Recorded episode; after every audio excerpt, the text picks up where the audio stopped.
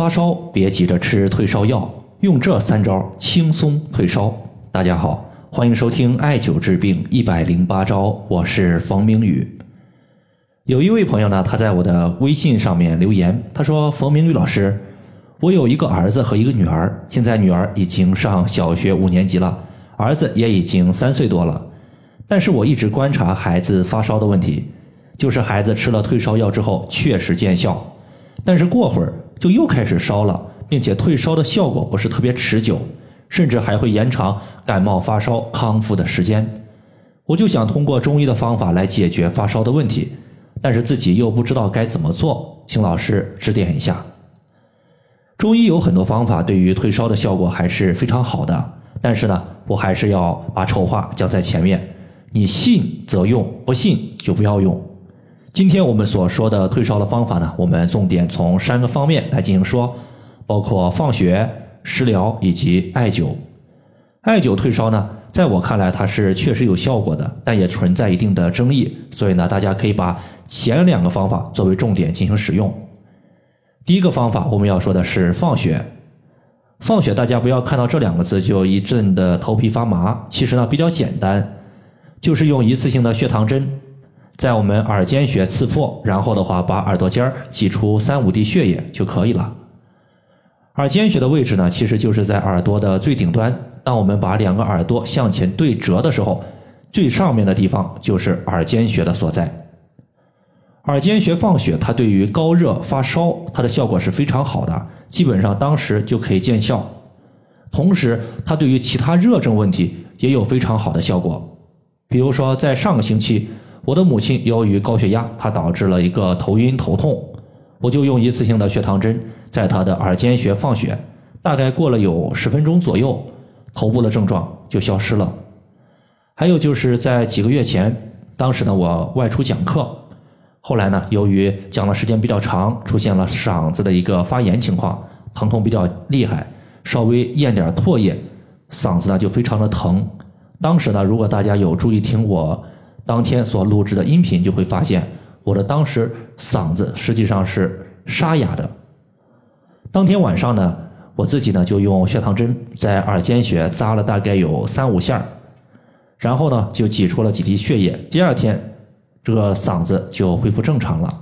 所以说，耳尖穴它对于我们头部的上火问题、炎症问题、高热问题，效果都是非常不错的。第二个呢，它的食疗方我们在这里说的叫做三豆饮。三豆饮相传它是神医扁鹊所留下来的一个小方子，组成呢包括黑豆、绿豆和赤小豆各三十克，直接煮水之后直接拿来喝就行了。豆子呢也同样可以吃。赤小豆在原方之中它记载为红豆，但是我们要注意，这里的红豆是中医对于赤小豆的一个别称。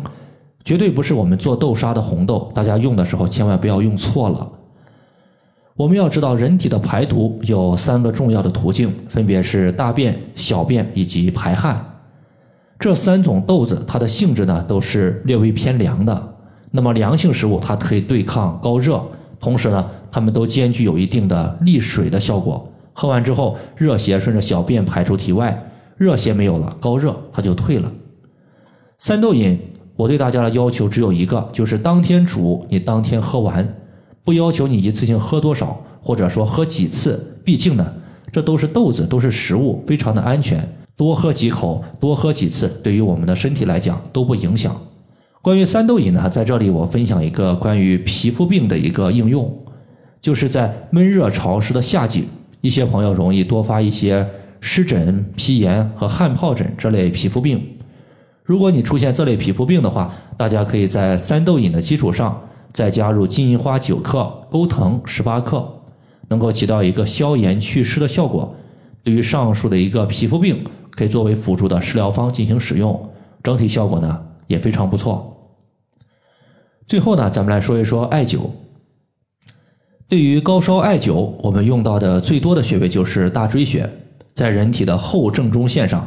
第七颈椎棘突下方的凹陷中，那么这个穴位在找的时候呢，有很多朋友容易找错，主要原因在于我们都知道第七颈椎它是在我们颈椎上面当我们低头的时候，颈部会出现一个高骨。这个高骨呢，很多人把它当做大椎穴来使用。实际上呢，大椎穴是在这个高骨下方的凹陷处，它不是在骨头上面，是在骨头和骨头的中点。我自己呢，其实也是有一个女儿和一个儿子的，在孩子的成长过程中，也经常遇到发烧的问题。我对于这类发烧的情况，解决的方法实际上是比较懒的。首先呢，当孩子发烧的时候，我会先看一下孩子的状态怎么样，就是精神怎么样。如果精神状态还不错，能吃也能睡，那么呢，我就会在晚上孩子睡觉的时候贴一个艾灸贴，贴在孩子的大椎穴上面。等到第二天孩子睡醒之后，基本上呢，他的一个发烧情况就解决了。具体贴敷的时候，这个自发热艾灸贴它是否贴在皮肤上面，你根据孩子的个人承受能力来定。如果是三岁以内的小孩子，皮肤呢比较娇嫩，对于热的承受能力也比较差，这时候呢，我们一般是贴在他的皮肤上面，而不是一般是贴在他的衣服上面。如果是手持艾条艾灸，当然呢也是没有问题的。只是一些医生朋友，他对于艾灸认为它呢属于是温热疗法，不能用来治疗热症。当然，这个说法到目前为止一直是存在争议的。有人认为可以用，有人认为不能用。所以说，如果你认为艾灸它对于这个发烧不能用的，我建议大家呢可以用其他的方法来进行解决。毕竟穴位它就在这里，只要是可以刺激到这个穴位的，那么方法。不要太过于局限，比如说我们找到大椎穴之后，从大椎穴往下，针对这个脊柱整体刮痧，它也有非常好的退热效果。毕竟经络穴位，大家要活学活用，没有必要太过于纠结。当然了，如果你不认同艾灸的，自发热艾灸贴对于我们的一个大椎穴的贴敷，也尽量不要用，因为它两个实际上是一样的一个调理方法。好了。以上的话就是我们今天针对发烧的问题，就和大家分享这么多。如果大家还有所不明白的，可以关注我的公众账号“冯明宇艾灸”，姓冯的冯，名字的名，下雨的雨。感谢大家的收听，我们下期节目再见。